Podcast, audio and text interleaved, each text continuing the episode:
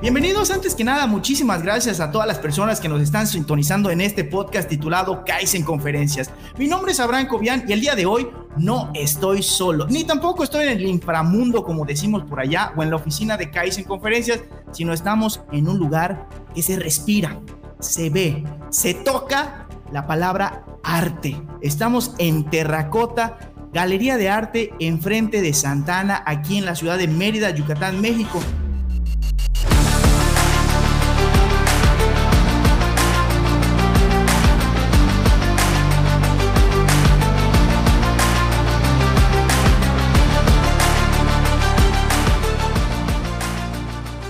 Y aquí tenemos a la invitada. Bueno, yo soy el invitado el día de hoy porque es tu casa. Y qué dice, manita, ¿cómo estás el día de hoy? Muy bien, muy emocionada porque es algo diferente y yo creo que va a salir súper bien. Me encanta, me encanta. Obviamente, por todos lados hay arte. Pero vamos a empezar este episodio número 174. Es una entrevista en donde al final de cuentas vamos a entregar carnita, como decimos por allá, información de las personas que desconocemos totalmente de este tema. La primera pregunta, según tú, según tu opinión, con todo lo que has vivido, con todo lo que has estudiado, con todo lo que te han dicho los artistas que están acá, porque huele y la atmósfera es arte total, ¿qué es el arte? Vamos a empezar por eso. Esa pregunta yo creo que cada quien tiene su manera de percibirla. Correcto. Y bueno, para mí el arte es el producto de la inteligencia, del talento y de la sensibilidad humana. Eh, yo creo que no existe una definición concreta o establecida que cada persona lo interpreta de diferente forma. Es como cuando te preguntan, ¿qué es el amor? Cada persona lo, lo interpreta de diferente manera. Totalmente, totalmente. Y al final de cuentas, yo creo que arte puede ser para unos arte y para otros no. Pero, ¿qué uno puede elegir para que describas el arte? ¿Cuál sería? O sea, ¿cómo se divide todo esto de arte? ¿Qué es, qué es arte y qué no es arte, según tú, mi queridísima Anita? Bueno, para que realmente sea arte, eh, debe cumplir ciertas normas, digamos. Correcto. Eh, que sea trascendiente. ¿Eso qué significa? Que deje una huella. Correcto. Que sea vigente, que eso significa que si tú estás creando un cuadro y lo ves ahorita y lo ves en 20 años, siga teniendo la misma esencia y que no pase por la, o sea, no pase desapercibido en diferentes épocas. Oye, Anita, y aquí la pregunta es, ¿cómo saber si de verdad lo que yo voy a hacer es arte o no? Pero antes de que me conteste la pregunta, ¿Dónde estamos? Porque aquí no es el inframundo. Coméntame un mm, poquito, ¿qué son estas paredes que están llenas de color, que están llenas de cuadros y las personas que están viendo esta transmisión lo pueden observar? Mi queridísima Anita, platícanos en dónde estamos esta tarde. Estamos en Galería Terracota, actual, que está situada enfrente de la iglesia Santa Ana. Pueden escuchar las campanas de fondo. Totalmente, es la bendición del patrón de nuestro primer episodio. Y bueno, esta galería es, este, principalmente contamos con artistas oaxaqueños y por eso vemos tanto color, tanta textura, que es lo que la mayoría de los artistas oaxaqueños nos transmiten. Esa, esa, sabes que un artista es oaxaqueño por la textura, por el color y por los temas que aborda en la obra. Oye, ¿y aquí qué te motivó a unir terracota, en conferencias, arte y esto de las conferencias, ¿qué fue lo que te motivó? Porque estamos en tu casa. Gracias. ¿Por qué dijiste sí a este güero medio loco? Ah, por lo mismo, porque estás loco. me encanta, me encanta. Te conozco hace mucho tiempo y yo creo que eres una persona apasionada y entregada a tu trabajo y es lo que me motivó a decirte, ¿sabes qué? Vamos a hacer algo porque muchas personas yo creo que pasen lo que pasen, este, a veces están bien. Eh, y tú, desde que te conozco, siempre has tenido una energía impresionante. Muchas gracias. Y eres una persona que siempre está aquí, en otras cosas y en muchos proyectos. Y por eso fue lo que hizo decir, vamos a hacerlo. Me encanta, me encanta, Anita. Y créeme que es una gran responsabilidad que abrazo con todo mi corazón para este proyecto que tiene que ver con arte y caes en conferencias. Aquí la pregunta que te tengo que hacer, ahora sí, ¿Qué le recomiendas? Danos unos consejos a las personas que desconocemos totalmente esta palabra que es arte. Imagínate que queremos hacer nuestros primeros pininos y yo creo que lo podemos dividir en dos. Número uno, el artista. Y número dos, el que aprecia al artista y lo que hace. ¿Te late? Claro. Vamos a dividirlos en dos. Uno, el que crea el, el arte y otro, el que aprecia el arte y lo compra.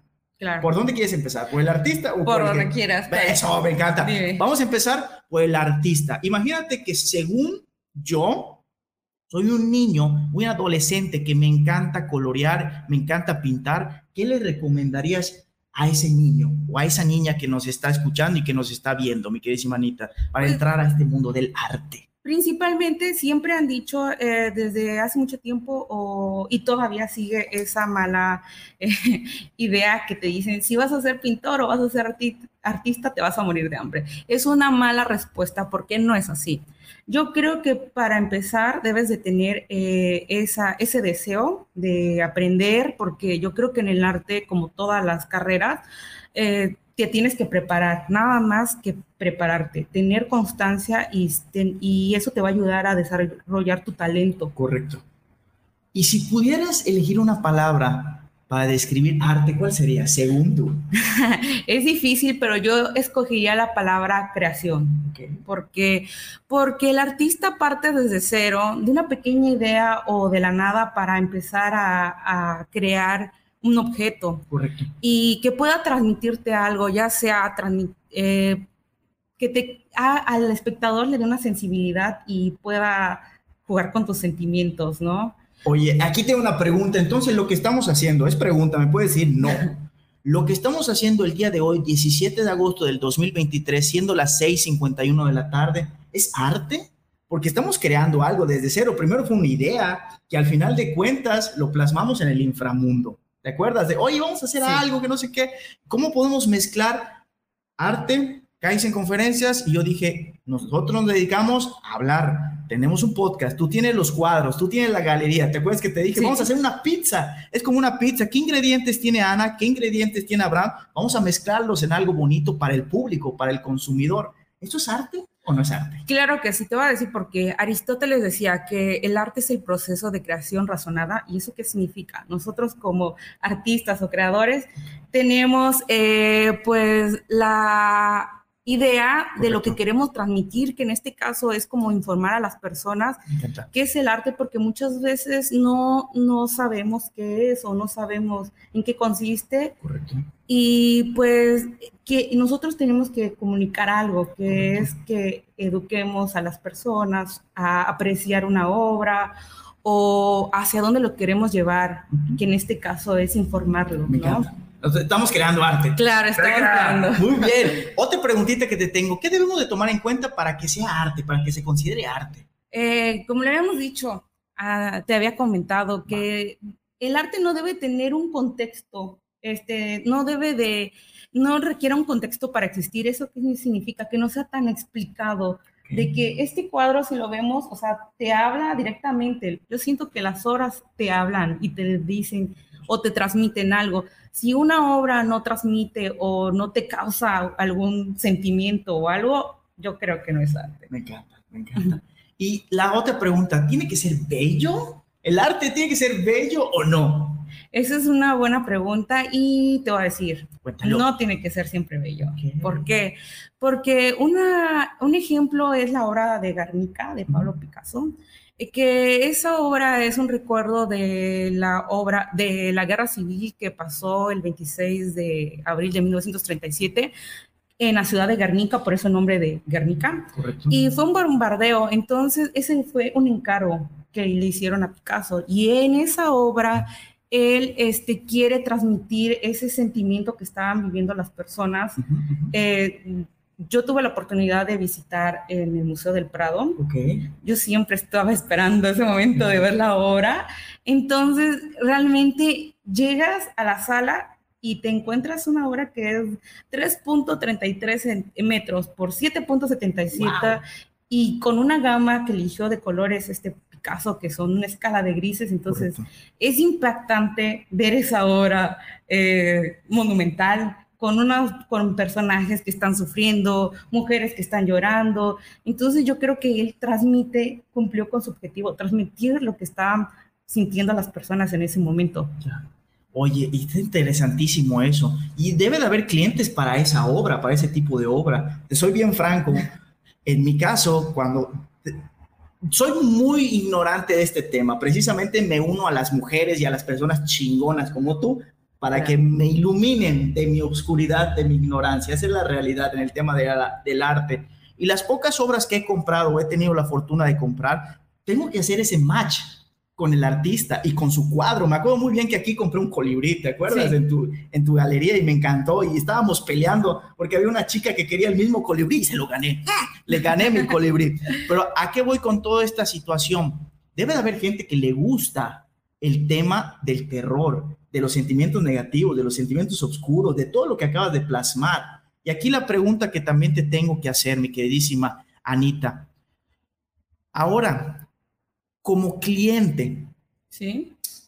¿qué recomiendas hacer? O sea, si yo nunca he comprado una obra en mi vida y quiero empezar a ver cómo comprar, en vez de, es cierto que dicen por allá que es mejor tener el dinero en una obra que en el banco guardado. ¿O cómo está la situación? Es la pregunta que te quiero hacer. Eh, yo creo que es una pregunta muy, la respuesta es muy extensa, podemos ver los puntos claves. Eso, y en otro podemos, en otro podcast, en otro podcast vamos a, a, aprender cómo, si tú quieres empezar a coleccionarte, me encanta. ¿Qué puedes eh, qué tienes que seguir, qué tips para... Para que no se te vaya tu inversión al caño. Claro, o para que sea inversión, porque no comprar arte significa o te garantiza que tú tengas, que va a ser una inversión. Me encanta. Ya ah. tenemos el segundo episodio. Claro. Va, usted, hay testigos, hay cámaras aquí. Ok. Y, y entonces, ¿qué te debes de fijar? Más o menos, danos un tip para empezar a comprar el primer cuadro. Uno nada más, un consejito un consejo, que busques el artista. Correcto. Porque, por ejemplo, voy a poner un ejemplo de un artista muy famoso que tenemos aquí, Francisco Toledo. Correcto. Francisco Toledo eh, es uno de, fue uno de los artistas más reconocidos a nivel mundial e incluso una publicación en la revista Forbes lo había mencionado como el artista más importante mexicano eh, con vida, pero lamentablemente ya falleció. Y, o sea, si tú tienes dinero para comprar obra o quizás los papalotes que era, él los hizo para que tú pudieras adquirir algo no tan costoso. Correcto. Y pues ahí está. Compras algo de Francisco Toledo y ahorita este, tiene un precio y lamentablemente los artistas cuando fallecen duplica, triplica el precio. Entonces, eso es saber en dónde invertir, en qué artista invertir algo más que nos quieras platicar, mi queridísima Anita, que tenga que ver con esta palabra que es arte, lo que tú quieras, danos carnita, tú que tienes toda la información, poquita, pero danos algo, por favor, para el público de Kaizen Conferencias. Pues bueno, yo creo que este podcast va dirigido a todas las personas que son amantes del arte y las que no son también, porque a veces no sabemos que nos gusta algo hasta que lo entendemos. Correcto. Y yo creo que a veces eh, la gente siempre que viene a visitar la galería me encanta porque siempre hacen miles de preguntas y eso es lo emocionante de poder contestarle todas sus dudas. Y si ven un cuadro, y crea, créanme que he pasado horas hablando con una persona acerca de los cuadros y de los artistas, entonces yo creo que es algo que nunca va a haber como no hay nada que hablar, siempre va a haber algo de, que hablar de, Me encanta. acerca del arte. Aquí quiero abrir un paréntesis, ¿por qué? Porque Eclipse Radio o Grupo Eclipse nos está mandando saludos y nos está deseando el mayor de los éxitos en este nuevo proyecto, que también van a estar invitadísimos a esta galería de arte terracota para hacer lo que son los reportajes. Muchas gracias, Grupo Eclipse, y seguimos avanzando. Saludos para todos ustedes. Y también vamos a saludar a las personas que hicieron pulgar hacia arriba, que son los de Eclipse Eclipse Canal y Martín Esteban, que siempre están pendientes de todas las transmisiones en vivo. Estamos en el episodio número 174 de este podcast oficial de Kaizen Conferencias. Mi queridísima Anita, ya para empezar a cerrar este episodio número 174, ¿cómo te gustaría empezar a cerrarlo? Platícamelo. Invitando a las personas a que vean este podcast porque también vamos a estar eh, contestando sus dudas y aquí no se va a juzgar el tipo de preguntas, porque muchas veces la persona me dice, te quiero preguntar algo, pero me da pena. Entonces aquí, mira, si tú tienes alguna duda, lo más sencilla o lo más compleja, yo creo que aquí vamos a estar para contestarte. Y si no sabemos, también investigamos y todo, pero que la respondemos, la vamos a responder. Me encanta, correcto. Pues yo me quiero empezar a despedir diciéndote gracias. Te lo digo de corazón, Anita, porque sé que es tu primera vez que estás en un podcast, sé que es la primera vez que tienes un micrófono enfrente y la gran mayoría de personas le tienen pavor al micrófono y tú no lo tuviste. Te viste súper natural, te escuchaste súper natural y te lo quiero decir de corazón. Muchas gracias. Muchas felicidades. Este proyecto va a empezar, ya empezó, va a seguir avanzando y estoy segurísimo que vamos a tener muchos episodios de gran éxito en donde vamos a aclarar, nos vas a aclarar dudas a las Sí. personas que ignoramos de este tema que es arte. Y para mí, quiero cerrar con esto. La vida es como un cuadro, es como un lienzo en blanco, yo así lo veo. Claro. Tú decides qué pintar todos los días en ese lienzo en blanco. Y al final tú puedes poner cosas que te dan alegría, cosas que te dan tristeza, o a veces la misma vida te va arrojando colores en ese lienzo.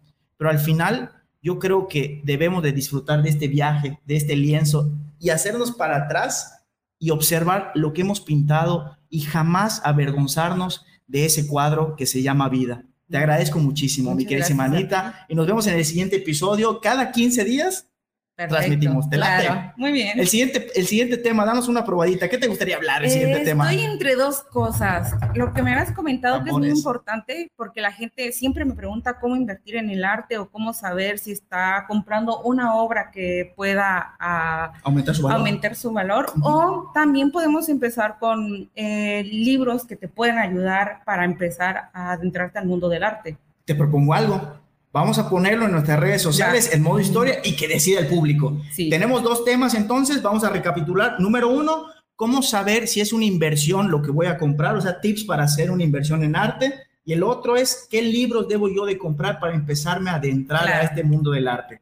Muy bien. Ya no se diga más, O si tienen algún tema que les interesa, también pueden ponerlo y pues que no se diga más. Sí. Entonces, agradezco muchísimo todo este tiempo, todos estos consejos que nos ha dado en este episodio número 174 de nuestro podcast oficial y deseo de todo corazón que el día de hoy, en estos 18 minutos y 47 segundos, hayan servido para pulir el diamante que yo sé que tú eres y al final poder decir, hoy soy mejor que ayer, mañana seré mejor que hoy. Nos vemos en el próximo episodio de nuestro podcast oficial de Kaizen Conferencias. Hasta la próxima.